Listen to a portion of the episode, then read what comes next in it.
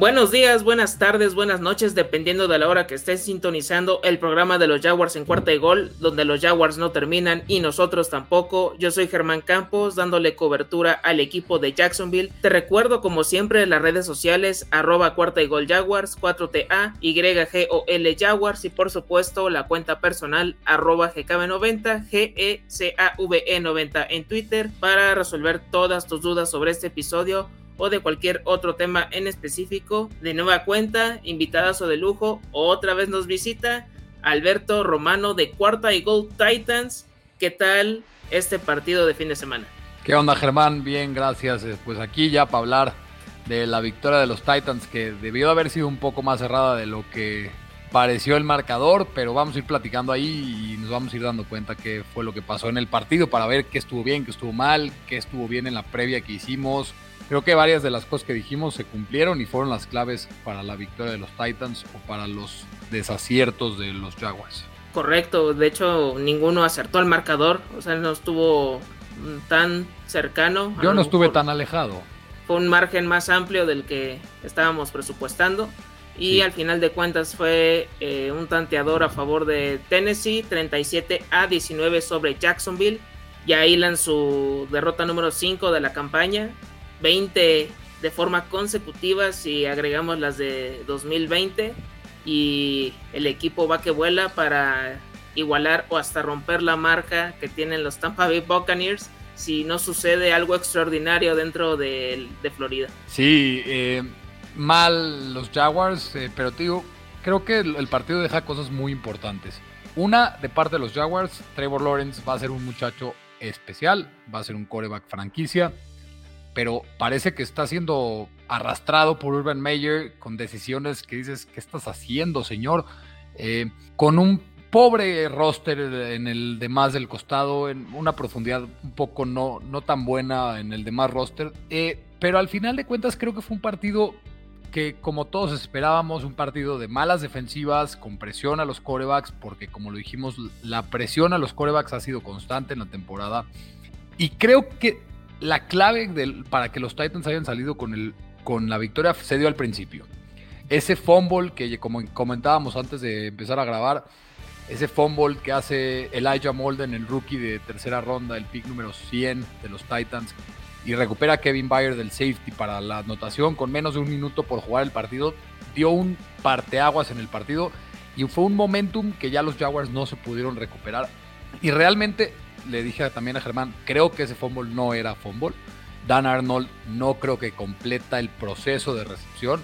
Pero al final de cuentas, hemos visto, lo hemos visto durante toda esta temporada, los referees marcan mal para todas partes. Los referees están mal en toda la NFL y ahorita le tocó a los Jaguars.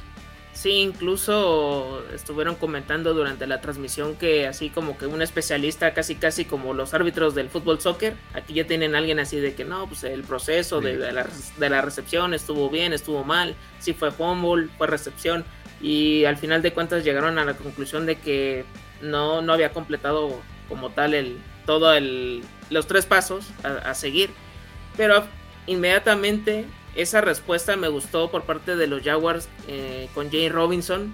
Fue el mejor jugador de la ofensiva sin duda alguna. Ya se dieron cuenta que, es el mejor elemento que tienen en el backfield. No tienes que recurrir ni a Carlos Hyde, ni a Dario Gumbawale, ni a los que tienes en Practice Squad para poder ser efectivo. Ya te diste cuenta que ante la lesión de Travis Etienne tienes a este jugador que fue muy efectivo en 2020 por varias circunstancias, pero llegó hasta donde está y ya está demostrando de lo que es capaz. Aparte de todo, eh, de Trevor Lawrence, regresando un poco al coreback, me gustó todavía su toma de decisiones en, ciertos momentos. Se, se, sigue animando más a los acarreos, que eso es algo que no hacía en las primeras semanas algunos pases que me gustaron, esos destellos de cómo hacía algo tan que se veía tan difícil en pantalla y hacía unos pases sobre la marcha impresionantes. Lo que también me llamó mucho la atención es que sus targets más recurrentes fueron Dan Arnold, Tavon Austin y Jamal Agnew. Prácticamente jugadores que puedes decir que pueden ser la tercera, cuarta hasta quinta opción del equipo y los que estuvieron prácticamente borrados fueron Marvin Jones y Lavis Cachanol, una recepción cada uno. La Vizca destacó por ese bombazo que fue de unas 20-30 yardas y él extendió la jugada. Y Marvin Jones igual, o sea, lo buscaron cinco veces, solo lo encontró en una ocasión, pero también no pudieron ser claves al momento de hacer algo más fuera de, los acarreos. Sí, eh, y también algo que quiero decir que estuvieron mal los Titans, justo hablando de esa recepción de la Vizca Chenault, y creo que fue para mí lo que peor me deja de impresión de los Titans, porque al final de cuentas tenemos que aceptar como Titans que no fue un, buen partido por parte del equipo de Tennessee. Eh, fue un partido que se tenía que ganar, se ganó, pero se sufrió de más y se dejó vivir a Jacksonville cuando debiste haberte despegado.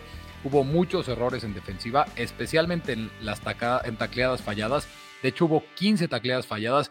En esa jugada que dices, eh, Germán, de la Vizca Chenault, le llega el pase. Hay cuatro jugadores de los Titans en contra de la Vizca y no lo pueden taclear. Es impresionante cómo se pudo fallar. Y no sé si te diste cuenta de David Long Jr., que creo que para mí, a pesar de que fue el mejor linebacker de los Titans, el peor, la peor unidad de los Titans fue la unidad de linebackers. Y como bien dices, eso se demuestra con el partidazo que tiene James Robinson, que realmente demostró que es el mejor jugador, el mejor playmaker de los Jaguars, eh, con un partido espectacular de 198 yardas. Y de hecho, yo pensaba que James Robinson iba a poder ser detenido por contra de los Titans. Los Titans entraban en este partido como el top 10 en contra de la carrera. Eh, estaban promediando aproximadamente 95 yardas en contra de los de, del acarreo, de los acarreos eh, por partido y en este partido permites casi el doble, del, o más del doble de, yardas por terrestres. Entonces, los linebackers, en especial Rashan Evans, que realmente es una, un lamento en la defensiva de los Titans, perdido en cobertura, atacando huecos que no tiene que atacar. Eh, no sé si viste en el primer touchdown de James Robinson de una yarda, se lanza a la línea de scrimmage a lo tonto, sin atacar a nadie. Al aire. Eh, al aire, literal. Eh, de verdad terrorífico Rashan Evans. Por fin se están empezando a dar cuenta los, el staff de coach que tiene que jugar cada vez menos. Solamente jugó el cuarenta y tantos por ciento de los snaps, cuando había sido titular indiscutible en los últimos dos años. David Long, que aunque tuvo algunas jugadas importantes con tacleadas atrás de la línea de scrimmage para pérdida, al final falló cuatro tacleadas, no tuvo un buen partido, atacando mal los huecos. James Robinson aprovechó y lo hizo espectacularmente bien y en contra de uno de los linebackers de los Titans que se veían perdidos. Eh, Jayon Brown está en injury reserve, que es para mí el mejor linebacker de los Titans. Pero al final de cuentas los Jaguars supieron aprovechar y como te digo, si no hubiera sido por esas entregas de balón al principio, que son siete puntos, eh, una intercepción que le hacen a Trevor Lawrence, perdón, es eh, por jugadas, por malas decisiones en, cuando estaban en cuarta y gol, que juega Carlos Hyde, que qué hace Carlos Hyde corriendo para una yarda y pierde cinco yardas, otra decisión tonta de Urban Meyer. Los Jaguars debieron de haber tenido un partido mucho más cerrado y no, no debieron, debieron de haber perdido por la cantidad que perdieron. Sí, correcto. Y ahorita que estaba checando de nueva cuenta los números, este Trevor Lawrence sufrió dos sacks por parte de Harold Landry. Fue el que más estuvo haciendo daño ahí por parte de, de la línea defensiva y eh, por parte del pass rush. En cuanto de las cuartas oportunidades, eso me llamó mucho la atención porque antes de toda esta faramaya de, llegar hasta la cuarta y gol en la yarda 1 y recurrir a Carlos Hyde, antes de todo eso, las jugadas previas fueron puro pase, estando en la yarda 5-6. Si tienes a James Robinson, que estaba siendo muy efectivo, con un pase a pantalla, con el acarreo que ya estaba demostrando de lo que era capaz, ¿por qué no te animaste? Casi todas eh, Trevor Lawrence ni siquiera estaba cerca del centro, o sea, todas eran como una especie de, formación escopeta, todos los wide receivers abiertos, los tight ends, ni, siquiera nadie en el backfield, o sea, no, estaba nadie cercano a él. Eso me llamó mucho la atención y en todas pues eh, falló y cuando hizo el intento de la tercera oportunidad y se quiere meter al touchdown, parece que sí llega a tocar antes la, la rodilla y se queda en la yarda 1 y pues el final ya todos lo conocemos. Y en otra cuarta de gol que tuvieron, que fue el 14 a 13, yo también pensé, esta es acarreo.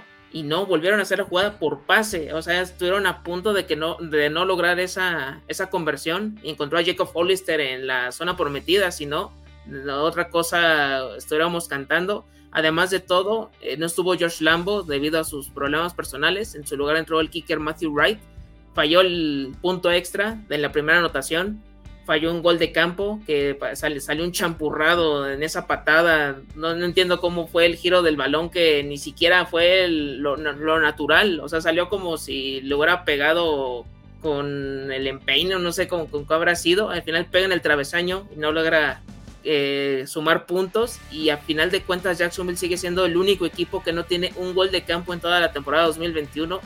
Eso te da a entender que la competencia desde la pretemporada, cuando todavía estaba Aldrich Rosas, no ha servido de nada.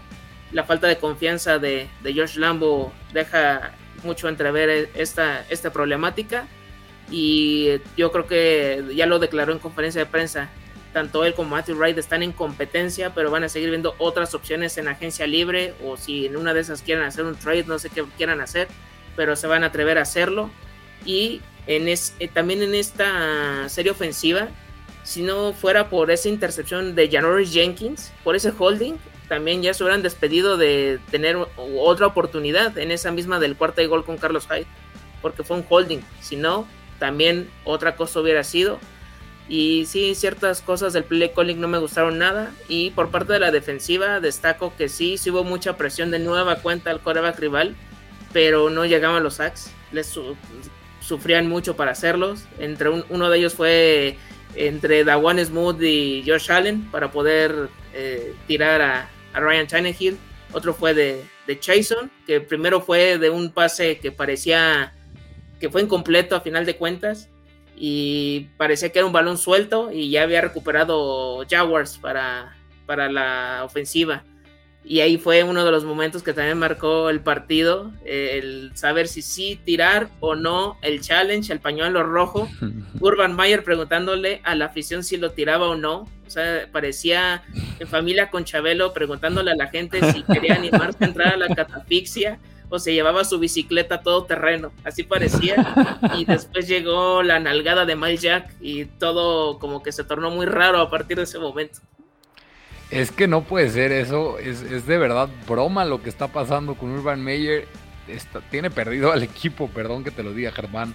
Eh, ¿Cómo puede ser que se tardó yo creo que más de 20 segundos en lanzar la bandera roja todos los jugadores gritándole, lánzala, lánzala, lánzala, y al final se lanza y para mí no fue un pase, eh, no fue un fumble, creo que fue un pase incompleto y, pues aunque tiró el challenge fue perdido por Urban Meyer, pero realmente muy mal ahí Urban Meyer, se ve como no trae, no, no se siente líder en Jaguars, bueno, los jugadores no sienten que es su líder, no sienten que es su head coach y es algo que, lo, que Mike Rabel hace y creo que es lo, lo que mejor hace Mike Rabel, que es un líder del equipo, es un gerente general de los jugadores y del staff de coacheo. Y es algo que le está faltando mucho a Urban Meyer. Y realmente me preocupa esa situación. Desde que fue contratado Urban Meyer, yo pensé que fue una muy mala decisión por parte de Shad Khan. Pero pues a ver qué pasa. Eh, a ver cómo se sigue desenvolviendo Urban Meyer. Ya vimos un despido, bueno, una renuncia por parte de John Gruden. Será el siguiente Urban Meyer, solo al tiempo lo dirá. Eh, y también, así como tú dijiste que la presión de los Jaguars eh, fue buena presión, 100%. El, el Tannehill estuvo presionado casi todo el partido con golpes fuertes, golpes preocupantes. Yo, o sea, me preocupa mucho que Ryan Tannehill acabe la temporada porque le están pegando como loco. De hecho, sufrió 3 sacks, suma 20 sacks en 5 partidos. Si haces el ritmo, llegaría a 85 sacks en la temporada, que es una locura. Fue golpeado, aparte de, las, de los 3 sacks, 8 veces. Eh, realmente muy preocupante. Y de hecho, si ves los grados de PFF, hoy estaba viéndolos. La línea ofensiva de los Titans en, con la corrida que ahorita, aunque no lo crean, después de 14 minutos de grabar con 50 segundos, vamos a decirme Derrick Henry por primera vez. Eh, Derrick Henry, que ya sabemos, tuvo un partidazo y ahorita lo vamos a comentar. Eh, si ves los grados, bueno, las calificaciones de PFF de Pro Football Focus, todos, todos en la línea, desde Taylor Lewan hasta David Quisenberry, hasta Corey Levine, que entró por Roger Saffold por una que salió lesionado del partido, todos tuvieron arriba de 80 de calificación en, run blocking, que es en, para jugadas de corrida. Y en pass blocking todos estuvieron abajo de 60. Eso te dice, estuvo muy bien en, con la corrida, pero muy mal en contra del pase. Y como bien dijiste, Harold Landry, el mejor jugador de los Titans en defensiva, el mejor jugador en defensiva entre él y Christian Fulton esta temporada. Llegó a cuatro sacks y medio en la temporada, dos sacks en la temporada y en un año de contrato que está teniendo va a ganar un contratazo la próxima temporada. Yo, por, si fuera yo el gerente general de los Titans, ya lo estaría tratando de renovar antes de que termine la temporada, porque Harold Landry es el jugador más infravalorado de la NFL, lo dije en la previa y lo vuelvo a repetir y lo llevo diciendo todo el tiempo. Y de verdad, un partidazo por parte de Kevin Bayard. Y como dijimos bien al en la previa, los dos equipos presionan a los corebacks, pero no fructifican con sacks. Hubo presión, presión en contra de Trevor Lawrence, pero solamente dos sacks. En contra de Ryan Tannehill, mucha presión, solamente tres sacks. Al final de cuentas, creo que los sacks de Harold Landry fueron, creo que uno fue en tercera oportunidad. Entonces, quizá eso fue eh, un problema, aunque Harold Landry también estuvo muy involucrado en contra de, del acarreo y, en cobertura estuvo a veces bien. Eh, me impresionó mucho, como bien dijiste, de la Vizca Chanolt y creo que eso fue por un buen partido de Jack Rabbit Jenkins que había tenido una desastrosa actuación en los primeros cuatro partidos de la temporada. Pero este partido casi ni se mencionó a Jack Rabbit Jenkins y un cornerback que no lo mencionen en la transmisión es una buena noticia y parece que está teniendo un, buen partido. Sí, sí, por supuesto. Y aparte de que en esta ocasión los jugadores también tuvieron sus, sus destellos fuera de la presión al coreback. También por momentos sí estaban logrando contener a Derrick Henry. Había algunos tacleos que eran detrás de la línea de scrimmage, pero ya después empezó a tener sus ganancias de 4 o 5 yardas, eh, aumentaba a 8, había veces, eh, muy pocas veces era de 10 o más. Al final de cuentas logró acabar con 130 yardas. Es el primer running back que logra esto contra los Jaguars, que habían logrado hacer algo al respecto en contra de la carrera, tres touchdowns. Es la, la pesadilla que casi siempre ha sufrido en las últimas temporadas y pues, e, esos partidos eh, del pasado lo, lo, demuestran con, con, creces. De la defensiva, pues hay elementos a destacar. En las primeras series me, llamó la atención lo de Damon Hamilton, que sí logró incluso desviar algunos pases de, del mismo Ryan Tannehill. Este Shaquille Griffin estuvo a punto de interceptar. Eh, eso me llamó la atención. Josh Allen, creo que también siendo el, de los elementos que más estuvo ahí eh, al pie del cañón. El mismo Rayshon Jenkins también no, lo hizo nada mal. Otro de los jugadores que también pudiera rescatar de, toda esta de todo este movimiento. El mismo Demian Wilson como que se, se portó de forma aceptable. Lo que sí me llamó la atención es que ahora sí no hubo no hubo tanto pase largo como yo, yo me esperaba. Fueron muchos pases muy de corta trayectoria de Ryan Tannehill, encontrando a Jeremy McNichols, encontrando a AJ Brown. O sea que AJ Brown también pasó también muy desapercibido. Eso me, llamó la atención con todo y que va regresando de lesión. Pensé que iba a ser el wide receiver que iba a dominar por completo a, toda esta zona y no, al final de cuentas, el que hizo o tuvo mejor puntaje fue Marcus Johnson. Eso fue lo que más me llamó la atención. Y nada más tuvo tres recepciones. Pero de ahí en fuera, ahora sí que muy, muy discreto lo de, lo de Tannehill. O sea, como que todo lo que se esperaba de él en esta pretemporada, como que lo que había logrado con anterioridad, como que sí me está dando a entender que el, esquema de juego no sé si vaya a ser 50-50 o vaya dándole todavía más a la carrera para no presionar a Tannehill, pero sí, sí me está, sí me está llamando la atención ese aspecto de, los Titans que, que no era lo, que yo esperaba. No sé si tú también, Alberto, con, con y también la cuestión de que no tiene a Julio Jones todavía de regreso. Sí, en cuanto a Ryan Tannehill, creo que como bien dices, el problema es AJ Brown. De hecho, hoy en la conferencia de prensa de Mike Bravel dijo que AJ Brown iba estando en un pitch count, o sea, estaba limitado en sus snaps counts. Eh, y Marcus Johnson creo que tuvo un buen partido, pero como bien dices, Ningún, ningún receptor de los Titans tuvo más de tres recepciones. De hecho, AJ Brown y Marcus Johnson fueron los únicos con tres recepciones. Eso te dice que, eh, eh, como bien dices, Ryan Tannehill estaba pasando cerca al balón, tratando de no, no lanzar pases largos. Pero realmente los receptores que están atrás de Julio Jones y de AJ Brown y después de Marcus Johnson, Marcus Johnson para mí es el tercer mejor receptor wide receiver de los, de los Titans. Este Nick Westbrook Kine Cameron Batson, Josh Reynolds, que ha sido una decepción brutal en los Titans después de llegar como agente libre después de, los Rams. No son buenos receptores realmente y, creo que eso también le está afectando a Ryan Tannehill. Pero no tuvo un mal partido para mí Tannehill. Llegó casi a las 200 yardas, tuvo una anotación, no tuvo entregas de balón. Y el problema que está teniendo Tannehill, como lo dijimos al principio, es la línea ofensiva. La línea ofensiva no detiene. Te lo prometo que si se pone a jugar un combinado del Tec de Monterrey, creo que le hacen problema a la línea de los Titans, porque es un, un lamento en, protección de pase. ¿Y cómo puedes lanzar bien cuando tienes menos de 3 segundos para lanzar? No ha tenido abajo de 2.8 segundos para lanzar promedio en ninguno de los 5 partidos. Están pegando a un ritmo de 85 sacks en la temporada. ¿Cómo puedes tener un buen partido? Pero pues todo esto se, se nulifica con la actuación magistral de Derrick Henry, el unicornio, como le digo, es una bolita de nieve que entre más te va corriendo, más grande se va haciendo y más difícil es detenerla. Como bien dijiste, en la primera mitad estaban deteniéndolo a Derrick Henry. Varias veces con tacleadas para pérdida, pero al final acaba con 130, 130 yardas.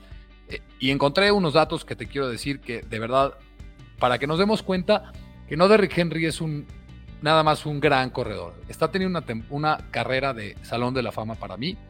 Eh, cuarto juego consecutivo en la temporada con más de 100 yardas.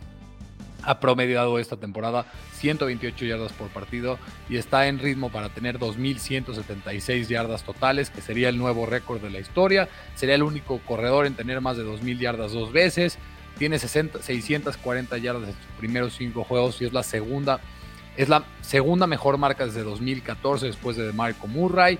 Eh, es el segundo jugador en tener tres juegos de 100 yardas y tres touchdowns en los primeros cinco juegos. Esto después de nada más y nada menos que Jim Brown en 1958.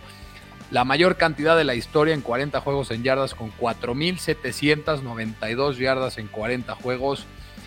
Eh, sé que les va a doler a los aficionados de los Jaguars, pero Derrick Henry es el papá de Jacksonville y me duele decir, no me gusta decirlo así, pero Derrick Henry no es normal.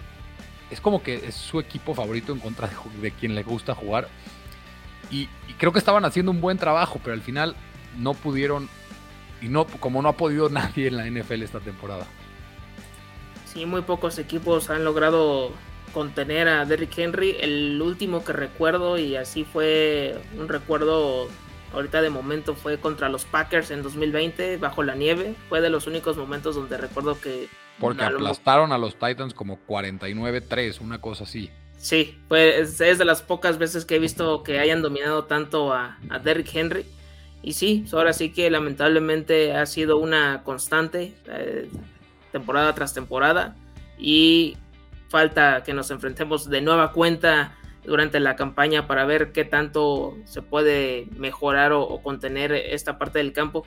Y es que también otro de los receptores que estabas mencionando las Wildcats, me llamó la atención que también las estuvieron haciendo constantemente, unas dos o tres y llegué a, ahorita a recordar y eh, era más que evidente que iban a hacer el acarreo con el, con el jugador y como que no se las olían los, Jaguars, como que algo les faltaba de más para tratar de ir a hacer la presión desde antes. El que hizo el touchdown este Pruitt. Michael Pruitt. Michael Pruitt. El, la única recepción que tuvo y fue la, recepción más fácil de su vida. Eso sí, en ese aspecto sí dejaron mal parado a la defensa secundaria que sigue haciendo estragos. En esta ocasión no estuvo Tyson Campbell. No tuvo un mal partido la secundaria para mí. o sea, de, de, otros partidos ha sido lo mejor, pero sigue habiendo todavía muchas bajas de que no, no están sanas los cinco que hay. Siempre hay uno que está de baja por lesión o tiene algún problema, pero siempre están intercambiando a los elementos. Pero es todavía esos detallitos falta que ajusten de, buena manera para que no, no suceda tan seguido que, que sucedan estos touchdowns o anotaciones sencillas por parte del rival. Y eh, hablando ya de las declaraciones de Durban Mayer, que pues ya, ya se habló de lo del reto del pañuelo rojo, pues también este aspecto de que luego comentó durante la conferencia de prensa que no entendía cómo la utilización de James Robinson de la primera a la segunda mitad disminuyó considerablemente, si era tu mejor jugador en todo el terreno de juego y le diste preferencia a Carlos Hyde o hacer eh, en exceso jugadas de pase cuando no eran, no eran indispensables. Y la joya que también me dijiste fuera de micrófonos, que quería hacer partidos equilibrados de 250 yardas por tierra y 250 yardas por aire. A menos que estemos en college, creo que esto se podría lograr y de por sí la estadística es difícil de, de poder lograr, ¿no? Es que ¿Sabes qué es lo peor y lo que más me molesta de Aaron Meyer? Y de verdad estoy enojado por ustedes, por los aficionados de los Jaguars, porque no se merecen un coach como él. Eh, ¿Quién es el responsable de que los jugadores estén dentro del partido? Pues el head coach, ¿no? Y no sabes que tu que tu corredor, que el que mejor está jugando en el partido, tuvo la mitad de los acarreos y, lo admites públicamente. Realmente no, no está cagando nada bien parado a Urban Meyer y pues creo que se van a tener que aguantar porque como bien dijimos en la previa, bueno, lo dijiste tú, Shatkan no creo que acepte su error con Urban Meyer esta temporada. Por lo menos esta temporada lo van a aguantar y ya creo que ya es fuera de lo que sucedió de su video viral. Han sido este tipo de, de declaraciones y decisiones también durante la pretemporada que a mí, a mi consideración, a mí ya no, no me son suficientes. tendría que suceder algo milagroso para que cambie de opinión. O sea que si ha habido mejorías dentro del equipo, he de admitirlo, pero todavía no, no hay no hay algo con lo que todavía ya me pueda volver a, convencer o, confiar en él. Como que el crédito que tenía poco a poco se le ha ido acabando, pero considerablemente, o sea, ya me dura más yo creo que una recarga de 20 pesos que lo que le creo yo a, Urban Mayer, pero ahí cada quien. Ahorita también ya estoy es más rebuscado, que vi una estadística por parte de, CBS que colocando los números contando desde la temporada 2019 hasta la fecha de los partidos que tiene ganados Jacksonville cuando estaba Gunner Minshew y sin Gunner Minshew. Con Gunner Minshew fueron 7 victorias, 13 derrotas y cuando no ha sido el bigote más famoso en ese momento de Florida. El récord es de 0 triunfos, 17 derrotas. Pero es que en ese lapso han estado quarterbacks con Nick Foles, que jugó poco y nada, Mike Lennon, Jake Lotton y ahorita Trevor Lawrence. Trevor Lawrence ni siquiera lleva ni la mitad de partidos que tuvo Gunnar Minshew dentro de la NFL, entonces siento que está un poco rebuscado esta estadística. Pero hay que considerar que en esa etapa creo que contó y que el coach a lo mejor ya no estaba haciendo lo mejor con Doc Marrone, pero tenía mejores jugadores antes de que fuera la fuga de, todos estos elementos eh, encabezados por Leonard Fournette, Yannick Ngakwe y los que tú me digas. Jalen Ramsey. Jalen Ramsey. Así que no, no hay forma. Sí, eh, realmente los Jaguars eh, lo único que yo les quiero decir, que lo veo desde fuera, un rival divisional, es Trevor Lawrence les va a solucionar las cosas si se le da la oportunidad de solucionar las cosas con otro head coach. Ese es el problema que creo que está siendo arrastrado en su temporada de novato con muchas, muchas cosas que están al fuera de su alcance con Urban Meyer, con Tim Tebow, con con lo que tú me quieras decir, pero creo que Trevor Lawrence dio esos destellos que dices, wow, este chavo algo está haciendo bien y algo va a hacer bien en la NFL. Eh, y al final de cuentas, realmente los Titans salen victoriosos porque son un mejor equipo, pero también como dije al principio, el partido debe haber sido mucho más cerrado.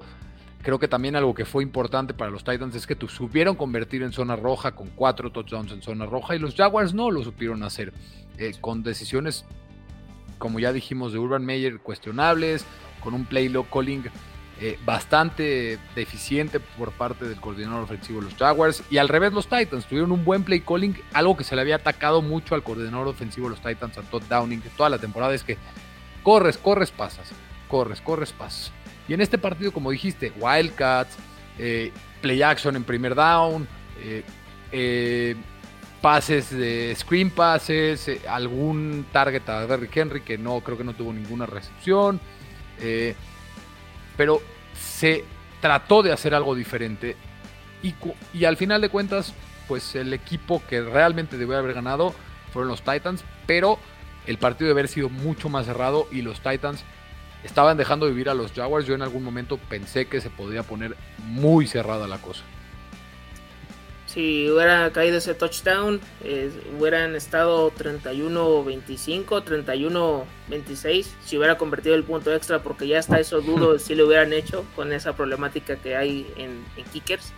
Y por parte de, los Titans, o sea, a lo mejor es un departamento que no se le toma tanto en consideración, pero Randy Bullock estuvo perfecto, o sea, no, no hubo necesidad de que tuviera un gol de campo largo, o sea, todo lo cumplió a, como debía ser. Los punters creo que también estuvieron bien, o sea, lograron que los regresadores no hicieran mucho al respecto. Entonces creo que también en ese aspecto lo, lo hicieron bien. Y sí, yo rescato que, que ya se dieron cuenta que James Robinson es el, el caballo de batalla rescato esos destellos de, Trevor Lawrence con todo y que a lo mejor el play calling en ese momento no le favorece, pero logra sacar algunas jugadas, no todas, no, no es mago, apenas es rookie. Y lo que, me gustaría más es que, mm, que los targets primarios sean Marvin Jones y Chenault y no que estén rotando entre el regresador de patadas y los Titans y el wide receiver que acaba de regresar de lesión y que ha estado deambulando de equipo en equipo y no ha podido todavía cuajar y se ha colocado como una tercera o cuarta opción en todo el resto de las instituciones en las que ha estado. Pero a final de cuentas, este fue el resultado. también los Titans tienen las posibilidades más altas de ser el que llegue más lejos de la AFC South los Houston Texans, nada más quiero recalcarlos con todo y que tienen un, eh, un equipo totalmente parchado y longevo. Están dando pelea. Lo que iban a hacer este fin de semana contra los Patriots, la verdad, mi respeto. Ahora sí que, ahora con lo que tienen, están haciendo algo increíble. Ahora sí que para, para sus eh, limitaciones están, están competitivos. El próximo partido de los Jaguars será enfrentando a los Miami Dolphins de Ángel Tigrillo Márquez en Londres, mientras que los Tennessee Titans se estarán midiendo a los Buffalo Bills. Qué miedo. Qué miedo. Ahora sí que nos agarren confesados ambos, porque yo no sé qué esperar de, Miami si, si vamos a enfrentar a Jacoby Brissett o a Tua Tongo Bailoa. Hoy vi que Tua se espera que regrese, entonces yo creo que sí va a jugar Tua. Eh, pero los Titans, ayer lo que demostraron los Bills. Ay, nanita, el, equipo más fuerte para mí hoy de la NFL. Y algo que también, aparte, los Texans ahorita están está acabando el partido del Sunday Night Football mientras estamos grabando. Se está, eh, creo que va a patear a Indianapolis para ganar el partido. Ya están a nada, 25 a 25, partido cerradísimo contra los Baltimore Ravens. Seguramente César García de Cuarta y Gold Colts ha de estar sufriendo en estos momentos. Es para saber si cosechan su segunda victoria de la temporada o se van a tiempo extra, porque llegué a ver la primera mitad de este partido, uno de los field goals, y fue porque ya, ya lo habían fallado, pero no, el que pateó no fue Blankenship fue Rigoberto Sánchez el que hizo la patada. No sé, no sé qué, le pasó a Blankenship antes de hacerlo. Hubo un holding, un offside, y en eso fue el intercambio de jugadores. Y fue que Rodrigo Blankenship pudo al final de cuentas hacer el. Falló la patada Blankenship. Tiempo extra, tiempo extra. Fútbol americano gratis para todos aquellos que quieren disfrutar de, del lunes por la noche que sí, si les he de ser sinceros, no. No, no, la primera mitad no se perdieron nada. Pero bueno. Pues sí. Algo más que agregar, algo más que agregar, Alberto, de esta, de este análisis, de este recap, que ¿Qué, para, qué es lo que le viene al equipo? ¿Qué más quieres decir? Realmente me, sigue dejando un poco preocupado los Titans, los mismos problemas que se vieron durante los primeros cuatro partidos, la línea ofensiva mal, la secundaria permitiendo jugadas grandes, de hecho permitieron dos de 58, eh, sigue sin haber sincronía en la ofensiva, no se ve confiable en la ofensiva, siguen habiendo los mismos problemas, pero se ganó el partido que era lo que tenía que hacer ante un rival que se tenía que ganar, algo que no pudieron hacer en contra de los Jets una semana antes. Eh, y le viene a los Titans una parte del calendario realmente brutal los próximos cuatro juegos. Así que si los Titans llegan a salir con uno o dos partidos ganados, va a ser un, una racha exitosa. Bueno, un trayecto exitoso. Van contra de los Bills en Monday Night Football. Luego van en contra de los Chiefs. Luego van en contra de los Colts y acaban en contra de los Rams para los próximos cuatro, próximos cuatro partidos. Así que los Titans viene la parte más complicada de su calendario y este partido era importantísimo para ganarlo. Por parte de los Jacksonville Jaguars, lamentablemente se sufrieron las bajas del centro Brandon Linder, uno de los jugadores más constantes dentro de la institución. Sufrió un esguince de, tobillo y aparte de, eso, una lesión en el ligamento colateral mediano de la zona derecha. Entonces va a estar fuera entre 4 y 5 semanas. Su relevo inmediato es Tyler Shatley por parte de la defensiva. Miles Jack también va a estar fuera de combate. Eso va a estar entre el día a día y semana a semana. Que eso luego acostumbran a dar la decisión antes del partido si juegan o no. Pero casi siempre es estar checando con pincitas si realmente puede estar al pie del cañón. Su relevo inmediato puede ser Chappelle Russell o si lo pueden decidir este Shaquille Quarterman. Cualquiera de los dos podría entrar al ruedo por parte de, ellos. Si la cara de Alberto lo dice todo, no, no había escuchado nunca a estos jugadores, pero eso es lo que hay en, los Jaguars para que vean la profundidad de, de, jugadores. Si con los titulares estamos sufriendo, con los suplentes, mm, que nos agarren confesados porque sí, en la pretemporada cuando no estuvo en la línea ofensiva completa se sufrió y ahora viene que ya no está ni AJ Khan ni Brandon Linder, va a estar, difícil. También lo que, aparte del duelo de, los Miami Dolphins, la, semana del bye week, ahora sí que ya les toca el descanso y pues ahora sí va a ser replantear muchas cosas y el saber si sigue o no Urban Meyer mm, por cuestión, más que por lo que sucedió extra cancha, pues ya por cuestiones de, de partido, si Chishatka quiere cambiar de opinión, ya estaremos viendo qué es lo que sucede dentro de estos días. Y bueno, ya llegamos al final de, este episodio, de este análisis de los Tennessee Titans contra los Jacksonville Jaguars. Alberto, muchas gracias por estar de nueva cuenta en este espacio. No, gracias a ti, gracias a ti. Recuérdale a todos tus redes sociales para que puedan hablar acerca de, de los Titans y de lo, de lo que quieran. Eh, mi Twitter personal, arroba Beto Romano M y la cuenta oficial de Titans en cuarta y gol, cuarta y gol Titans con abreviación de 4TA y Gol Titans. Y ahí para que podamos hacer una buena discusión. Así es, Alberto. Yo soy Germán Campos. No se olviden de seguir todas las eh, plataformas de, de cuarta y gol en Facebook, Twitter, Instagram, YouTube, TikTok los podcasts semanales de la mayoría de los equipos de la NFL que se le tiene cobertura. No, no, no se pierde ninguno de estos contenidos. Y nos estaremos escuchando próximamente porque los Jaguars y los Titans no terminan y nosotros tampoco. Cuarta y gol.